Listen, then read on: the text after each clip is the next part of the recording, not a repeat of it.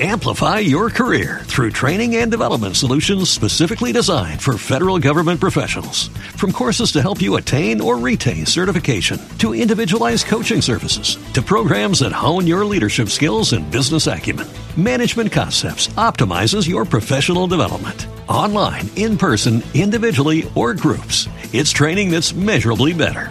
Learn more at managementconcepts.com. That's managementconcepts.com.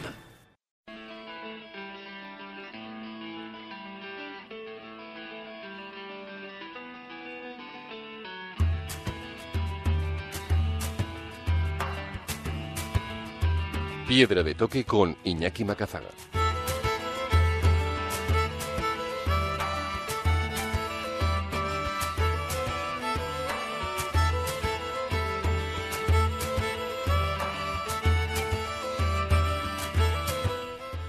Aquí arranca Piedra de Toque desde las 12 y 10 hasta la 1 del mediodía, dentro de Euskadi hoy, fin de semana.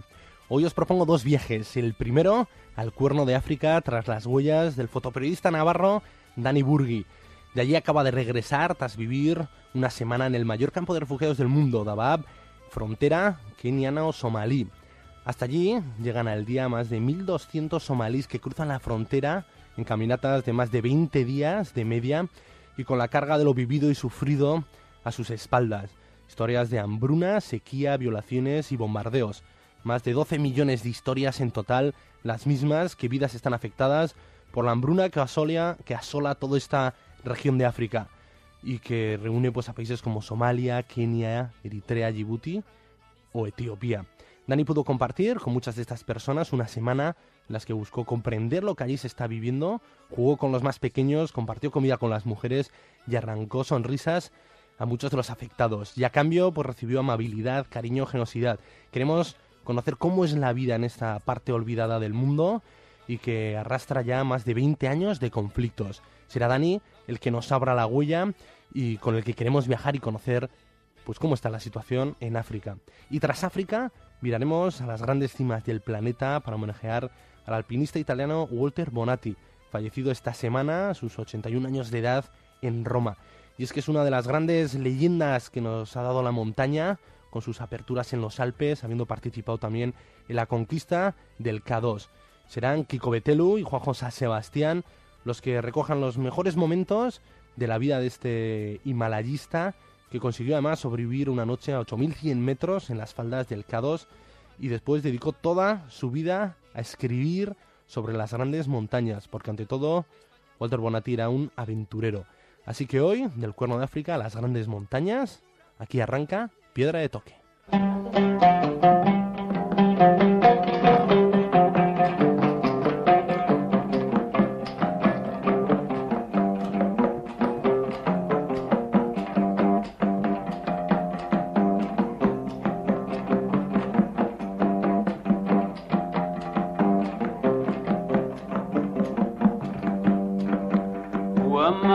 hadale maantaba dunida ka mid baynu nool wama hadale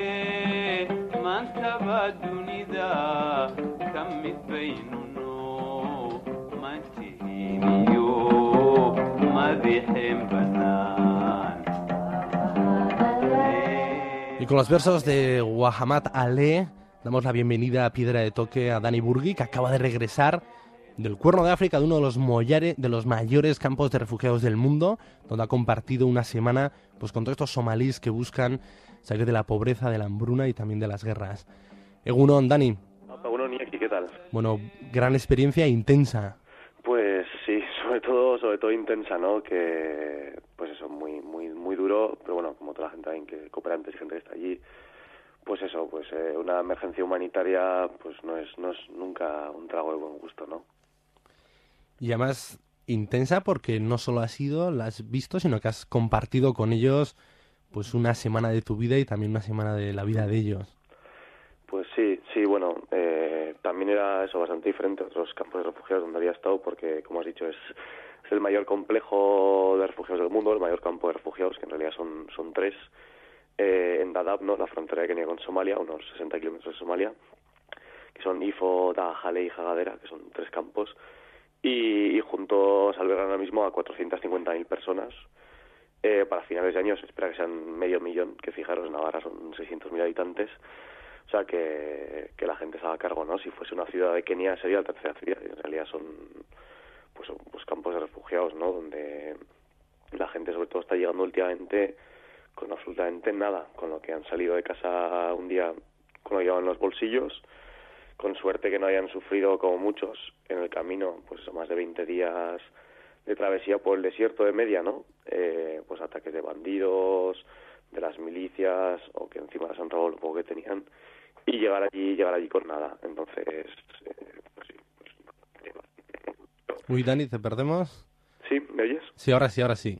Sí, perdón, perdón. Es el- A pesar de que ahora vuelvo a estar aquí, parece que tengo peor conexión que, que en Pues Kenia, sí. que por cierto es uno de los principales potencias en telefonía móvil. Eh, tiene una cobertura excelente allí. Pues sí, es curioso. Aquí, sin embargo, parece que nos falla un poco, Sí, pero sí. nada, seguimos. Bueno, y el aterrizar allí, eh, siempre hablamos, ¿no? Con estos viajes, aunque en tu caso no viajabas también para contarlo, a veces no nos entra en la cabeza esto, que pueda existir toda una Navarra llena de refugiados, ¿no? Gente que además se refugia con lo opuesto, en tu blog lo cuentas, ¿no? O caminatas de una media de 20 días. Sí, sí, sí, eso como os decía, eh, pues de media son 20 días. Eh, por supuesto hay gente que ha andado más, gente que ha andado menos, pero más o menos eso, ¿no? Desde, desde pueblos de Somalia como Kismayo o Varadera, eh, pues es la zona más afectada por, por, por la sequía que hay ahora, que la gente no se pone de acuerdo si hace cuatro años o seis que no llueve.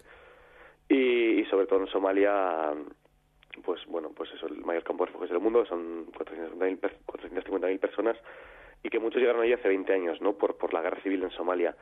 Pero ahora mismo muchos que aún habían aguantado la situación de violencia en Somalia, eh, haber aguantado pues los los eh, los eh, conflictos entre las milicias al-Shabaab y el gobierno de transición en Somalia, que hay que recordar que Somalia es un, un estado fallido, que es una cosa pues muy terrible, que es que no, no hay infraestructura, ¿no? ni de ni gobierno, ni nada. Entonces la gente que aún había aguantado esa situación de violencia constante, de conflicto armado, ahora, eh, pues por culpa de la sequía y porque se les ha muerto todo el ganado, sobre todo pastores y nómadas, ya no han aguantado más, ¿no? Y han salido de sus casas un día, pues eso, con lo que, con lo que pueden llevar en los bolsillos prácticamente, o con algún carro con un burro y en el que llevar algo de comida y agua, que muchas veces sufren ataques de bandidos, y, y salir una travesía pues de, de, de- de dimensiones bíblicas, ¿no? Pues 20 o 30 días a través de un desierto completamente achicharrado, baldío, estéril, que no hay nada, y, y caminar allí pues a 45 grados. Pues, además cruza el Ecuador justo por allí, el sol no tiene ningún tipo de compasión, ¿no? En esa zona del mundo. Y además para llegar luego a un oasis en forma de campo refugio, pero me imagino que será un oasis también con li- grandes limitaciones. Sí, pues bueno, pues pues hay que entender que, es un campo de refugiados, Dadaab, que se creó en el año 91. Originariamente estaba proyectado para 90.000 personas y como digo, ahora mismo hay 450.000. A final de año se espera que haya medio millón, ¿no? Y, y en julio solo llegaron 30.000 personas, solo en el mes de julio. En agosto 40.000, se batió el récord, ¿no? 40.000 somalíes en, en agosto cruzaron la frontera hacia Kenia. Y, y luego hay que entender que, el gobierno de Kenia, pues bueno, Kenia está haciendo las cosas muy bien, es uno de los países con más desarrollo en, en la zona del este de África, pero también es tremendamente generoso al acoger, pues fijaros, en un mes solo 40.000 personas, ¿no? Eh, Francia, que debe ser uno de los estados de la Unión Europea que más eh, refugiados admite, igual un año puede admitir 15.000 personas el, el año que más. Kenia admite admitió 40.000 solo en agosto y 30.000 en julio, ¿no? Eh, y claro, la, pues la ACNUR está haciendo una gran labor. Eh, no es verdad todo lo que se ha dicho de que igual muchos refugiados cuando llegaban no, no tenían acceso a la comida. Se está, se está organizando bastante bien la emergencia humanitaria, está llegando la ayuda, pero es un volumen de gente tremendo. Cada día son 1.200 personas, ¿no? Y luego que sus situaciones también se irán agravando por el camino y también por lo vivido antes. Sí, Sí, sí, sí. bueno, pues las historias eh, pues son bastante terribles, ¿no? Eh, como os digo, pues salir de casa un día, eh, pues con lo opuesto, caminar por allí. Y hay, hay historias muy muy tremendas que, que es bueno poner en perspectiva, ¿no? Recuerdan a, a, pues a cualquier otro conflicto armado o a cualquier otra situación que incluso igual hayamos vivido aquí hace 60 años, ¿no? Muchas familias han salido eh, pues huyendo al desierto como refugiados, se han, se han separado la familia en el camino, eh, igual se han perdido los hijos en ese trayecto de, pues, durante el desierto, durante diferentes pueblos, o familias que han recogido a niños y se han encontrado en medio del camino y ahora los en el campo de refugiados, pues una madre con un par de niños y le pregunta si son suyos y en realidad no, son niños que se han encontrado y los ha cogido ella. Y igual sus hijos o han fallecido o los ha perdido por el camino, ¿no? También está ese amor, ese cariño de, bueno, estamos viendo todos una situación tremenda, vamos a apoyarnos, ¿no? Como que también hay, pues, pues como digo, pues gente que se aprovecha, ¿no? Pues bandidos, las milicias o, violaciones eh, a las mujeres, es muy tremendo también. Porque además en estos campos de refugiados la población femenina llama la atención, ¿no? Sobre todo hay muchísimas mujeres. Sí, pues, pues decían ahora, ¿no? Que por el tema de la hambruna sequía, por primera vez en estos últimos, pues 90 años, pero igual los últimos 5, 6, 7 años empezaban a venir hombres, porque principalmente la población del campo de refugiados son niños, o sea, la población infantil es, pues no sé, puede ser el, el 60%, y sobre todo mujeres. Y ahora sí que, pues muchos pastores nómadas, hombres, estaban llegando, pero principalmente mujeres y niños. Sí, sí. ¿Y pudiste compartir con ellos cómo es la vida en un campo de refugiados? Tú me imagino que tendrías tu propia tienda con tu lona. Y allí habrá sus rutinas, o la gente está más o menos haciendo una vida normal. No sé si ya se han conseguido casi en ciudades, como dices, por lo menos por el tamaño podrían hacerlo. Pues ahí hay, bueno, pues es muy diferente. Yo no sé si cada campo de refugiados es, diferente en cada lugar del mundo y cada conflicto, ¿no? Pues yo, por ejemplo, he conocido los campos de refugiados saharauis, que mucha gente aquí también, pues seguramente conocerá, y porque muchas familias acogen niños saharauis en verano, eh, no tiene nada que ver, ¿no? Por ejemplo, el conflicto saharaui, que es verdad, lleva 35 años, pero pues uno cuando va allí puede convivir con las familias saharauis y tal. Eh, aquí el tema de la frontera de Kenia con Somalia es mucho más complicado por el tema de seguridad. Es decir, eh, uno no puede dormir las noches con, las familias de refugiados como en el Sahara o como en otros lugares como en Kirguistán, que también pues, eh, conocí campos y refugiados de violencia étnica. En este lugar no es posible por tema de seguridad, ¿no? Y, también hay, hay mucha diferencia entre los refugiados que llegaron hace 20 años, que efectivamente, eh, pues un campo de refugiados también es una cárcel grande, es decir, no tiene el estatus de refugiado, en Kenia tiene una especie de pasaporte con, ese estatus, no se puede mover del campo de refugiados, no puede desplazarse por Kenia, no puede tener un trabajo, ni siquiera puede tener animales, ¿no? Porque no es ciudadano de ese país, ni siquiera es inmigrante ni legal ni legal, es un refugiado y tiene que estar en el campo. Y sí que hay diferencia entre la gente que llegó hace 20 años y, y bueno, pues han ido construyendo su vida, han ido, muchos son gente que ha nacido segunda y tercera generación en el campo de refugiados, que en eso sí que se parece al Sahara, y bueno, igual han hecho pequeños negocios para vender entre ellos, pues es una, mini ciudad, ¿no? y la gente que llega ahora mismo, la gente que ha llegado los últimos meses, como digo, llevan absolutamente sin nada. Y son carpitas de lona, pequeñas tiendas que les da la ACNUR. Y no hay no hay nada. Y muchos se establecen en las afueras de lo que es el campo de refugiados principal que son como digo tres tres campos separados de unos 20 kilómetros de distancia en mitad del desierto y se establecen las afueras los pues eso los outskirts que que llaman allí el campo de refugiados y son una llanura inmensa una especie de iglús de, de ramas y carpas de lona plastificada en las que no hay nada, nada de nada. Y la pena es, como os digo, que sobre todo por el tema de seguridad, porque la frontera de Kenia con Somalia pues es una línea en el mapa de 500 kilómetros completamente recta que no existe y siguen operando allí pues pues bandidos, contrabandistas, piratas y, y las milicias del Sahab. Entonces no es no es una zona segura ni para moverse uno pues ni como cooperante ni como periodista ni, ni siquiera los propios refugiados no entonces la convivencia es muy difícil allí. Y tú a pesar de esas condiciones sí que encontraste el calor de la acogida de la gente con la que tú te cruzaste ahí que ibas no a conocer o intentar comprender esa realidad para después contarla sí que a pesar de esa mochila que hay de sufrimiento sí que encontraste cierto calor sí hijo pues yo la verdad es que que me lleva una sensación muy buena también eh, mi doctor Mohamed, que era un, era un tipo excepcional, eh, su apodo era el maestro, ¿no?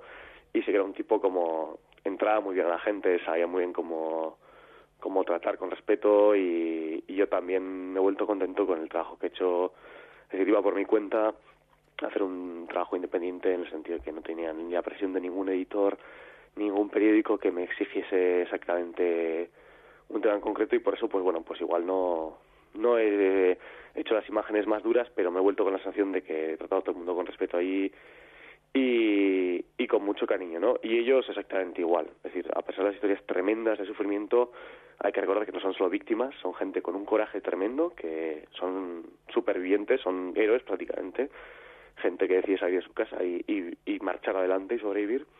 Y me han tratado con tremendo cariño, respeto y muchísima generosidad, que pues, lo que dice gente, como os digo, o sea, eh, o sea, nada, cuando decimos nada es absolutamente nada, ¿no? Ni siquiera chancletas para en los pies y aún y todo, bueno, pues, pues, pues la generosidad de invitarte si hace falta a un trago de agua cuando, cuando no tienen, ¿no? Y, bueno, y Mohamed también me decía, mi traductor, dice, bueno, Daniel, tú lo has visto, eh, pues los somalíes no somos todos ni terroristas, ni piratas, ni, ni bandidos, dice, ahora tienes que volver a casa y contarlo, ¿no? Y, y, como os digo, pues también por tema de seguridad, pues, eh, pues las agencias internacionales, ACNUR, UNICEF, tienen que cuidarse muy mucho, pues ir con escolta, ir con, con, pues, con convoyes armados y todo. Y, y yo la verdad es que pues me he prescindido un poco de eso gracias a, a Mohamed y que muchas veces también me presentaba como si fuese turco o otras identidades un poco para suplantar y la verdad es que la gente me ha tratado con, con tanto cariño que, que es verdad, tengo que volver, tengo la obligación moral de volver y contar que, que de verdad son gente excepcional, son gente excepcional. Y de hecho, te acogiste, te acogieron también, te sentiste también acogido, que luego la vuelta de los campos la hiciste en un autobús de línea y no como pues Sí, eh, sí, previene pues- la ONU de hacerlo en un convoy escoltado. Sí, bueno, esto un poco es como para jactarse mucho, ¿no? Porque, como digo, pues pues de, de Garissa, que es eh, una ciudad que está como a ciento y pico kilómetros de Dadaab, que es el pueblo keniano donde ya están los campos refugiados, no hay carreteras, una pista atrás del desierto y, y está muy cerquita de la frontera con Somalia, ¿no? Que hay que recordar que es un lugar de Kenia donde pues no está permitido viajar, ni siquiera por, pues, por, por el turismo está completamente desaconsejado, hay que pedir permisos especiales para ir allí. Y de Garissa a Dadaab, eh, evidentemente, pues para el campo de refugiados hay que ir un par de días concretos la semana en el que sale el convoy de la ONU con escolta armada y tal. Eh, pues fui de esa manera y a la vuelta, pues con la tremenda seguridad de estar con, con Mohamed, mi traductor, que como os digo era un tipo 10, y, y ir completamente tranquilos, pues esta semana con los refugiados, pues en vez de ir con el convoy armado, pues volví en autobús Zafex, Zafex Deluxe, eh, el autobús ahí de línea, que la mayoría, bueno, pues obviamente el único blanco, y la mayoría pues refugiados somalíes, ¿no? O, o somalíes kenianos, y como os digo, es una pista mitad del desierto que, bueno, pues hay que andar con cuidado, pero, pero vamos, eh, todo el mundo en el autobús preguntando si estaba bien, si estaba cómodo, eh, el autobús pues eh, pues 10 checkpoints parando allí y la gente hoy espera que fulanito no llega, vamos a parar aquí un rato, nos estamos a coco hasta que llegue, o sea, era un poco pues el autobús de Paco Martínez Soria yendo a la ciudad Sí. en Somalia, pero la gente con muchísimo cariño y ese cuidarse todos unos a otros, ¿no? O sea que la vuelta mm, no sé si segura o insegura, pero desde luego muy muy cuidadosa, ¿eh? Y muy entrañable, ¿no? 12 horas con los checkpoints comparadas incluso con algún pinchazo. Sí. Eh, faltaría más, un pinchazo a la ida, otro a la vuelta, en esas carreteras ya se sabe. Si no Sí. ocurre, malo. O sea, No, no, no. O sea, yo creo que el campo de refugiados o travesías por el desierto sin pinchazo de rueda, eh, ra- raro es, ¿eh? Raro es. Y sin embargo, luego ese contraste, eh, imagino que con la frialdad que luego te mueves en un aeropuerto por aquí, o en un avión, o en un Mm. autobús, que aquí luego ya cada uno vivimos en, en nuestra historia. Bueno, yo creo que le pasa a todo el mundo, ¿no? Y pues sobre todo cuando vuelve uno de África, yo este año he estado eso, Asia, América del Sur y África, y cuando vuelves aquí, pues siempre es el tremendo contraste, ¿no? De cómo vivimos nosotros, cómo vive esa gente, pero sobre todo la actitud, ¿no? O sea, vienes de un sitio en el que, pues como digo, pues hay un conflicto bélico, una hambruna que hay que recordar, eh, ha afectado a 11 millones de personas ahora mismo.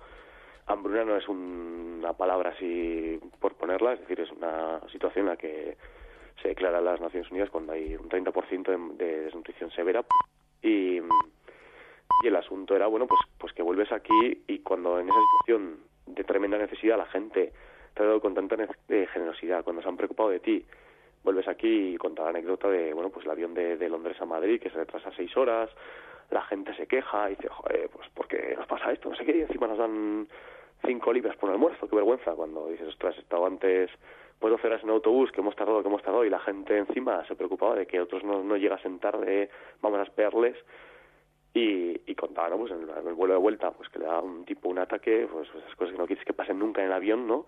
cuando sobrecargo dice, oiga, hay un médico a bordo y aún en esa situación, pues que le hay una- un incidente en el avión en Madrid y aterriza, si viene la ambulancia a la pista y la gente es incapaz de esperarse dos minutos, dice el capitán, bueno, espérense dos minutos, por favor, que va a llegar la ambulancia, no se levanten, no recojan sus maletas, tengan un poco de condescendencia, ¿no?, con la persona que está enferma y sufriendo un, pues, una cosa bastante grave, ¿no? Y ves que la gente es incapaz de estar dos minutos sentada en su asiento comodísimo del avión de British Airways para esperar dos minutos para un tipo que le da un ataque, pues dices, ostras, ¿en qué sociedad más, más viciada estamos viendo, no? Que allí la gente no solo tiene el tiempo, sino tiene la amabilidad y la generosidad de, pues, pues de esperar pase lo que pase, ¿no? Entonces yo creo que ahí hay una, una serie de valores que igual merecería reflexionar qué es lo que nos está pasando, ¿no? Pues sí, la es que nos, nos jactamos mucho, ¿no? Y sobamos mucho lo de primer y tercer mundo. Mm. Y sin embargo, luego ves esas lecciones que te dan hasta los que no tienen nada y encima sufren por no tener nada y todas las consecuencias. Y, y que me dan auténticas lecciones, ¿no? Y cambia esa mirada más que de compasión, como tú pones en el blog, ¿no? A una mirada más de admiración y, y de comprensión. Completamente. O sea, mm, yo os digo, tampoco ni yo, ni tú, ni nadie tenemos el valor moral para juzgar a nadie, menos en, en esta sociedad. O sea, no- yo creo que no, nadie tenemos Sí.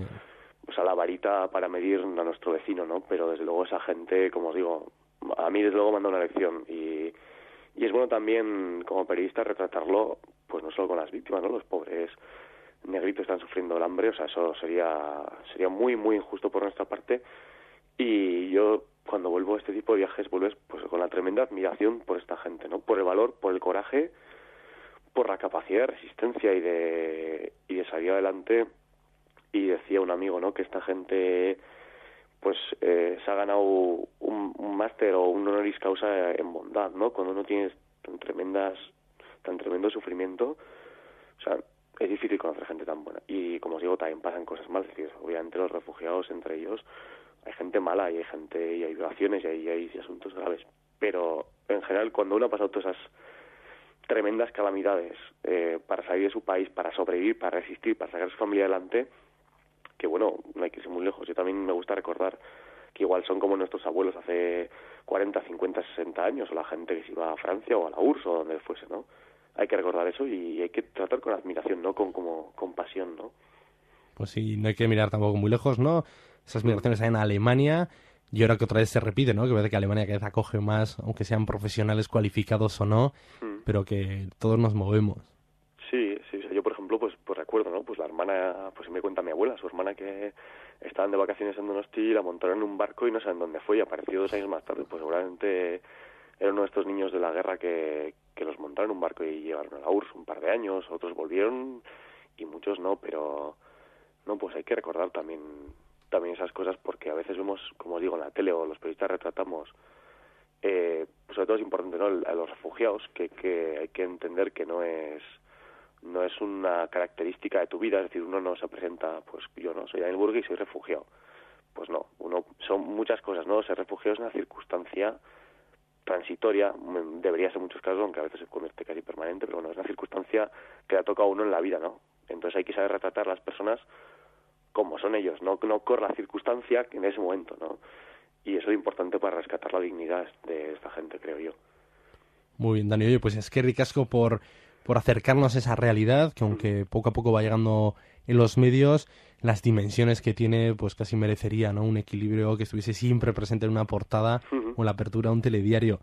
Y nada, y también pues agradecerte con esa sensibilidad con que nos lo acercas y, y que siempre estés disponible, porque hablamos contigo cuando estabas en Kirguistán, Sí. luego te recibimos o te despedimos cuando te ibas a Uruguay, también recogimos la historia, ¿no? De los mineritos sí, sí.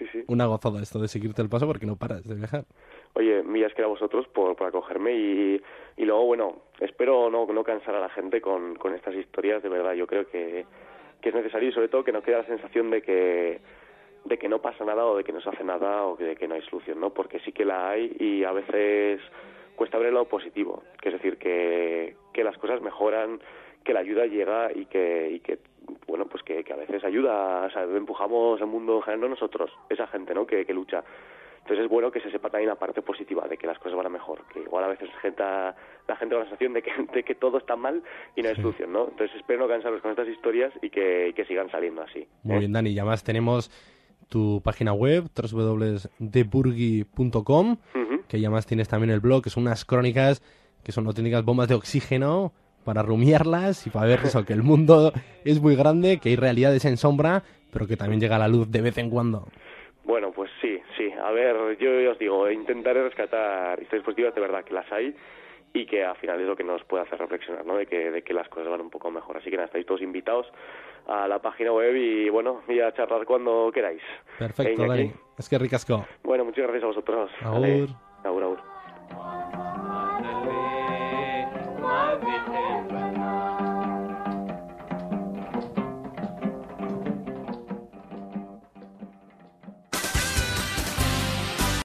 Amplify your career through training and development solutions specifically designed for federal government professionals. From courses to help you attain or retain certification, to individualized coaching services, to programs that hone your leadership skills and business acumen, Management Concepts optimizes your professional development. Online, in person, individually, or groups, it's training that's measurably better. Learn more at managementconcepts.com. That's managementconcepts.com.